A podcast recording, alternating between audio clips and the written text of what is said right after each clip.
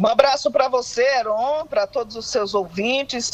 Obrigada aí pelo espaço para a gente poder falar um pouco da nossa querida Guarabira de um assunto nem tão bom, mas enfim, foram alguns minutos, em torno de 20 a 30 minutos no máximo, mas o suficiente para provocar muitos transtornos na nossa cidade.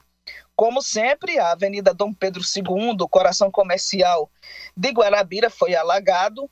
Algumas lojas, lojistas, mandando inclusive imagens para a gente mostrando os transtornos. A água invadiu alguns estabelecimentos comerciais.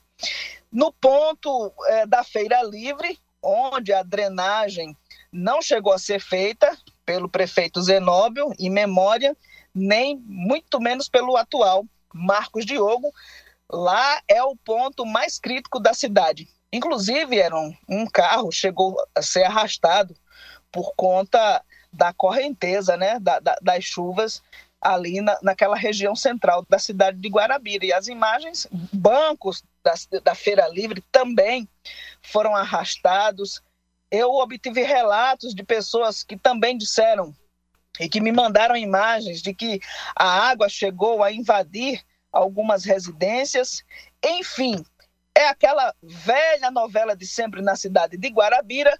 Não pode chover, e se chover um pouquinho a mais, aí já viu como é que é história repetida, parece até novela, né? Novela repetida é, é, no, naquele mesmo horário.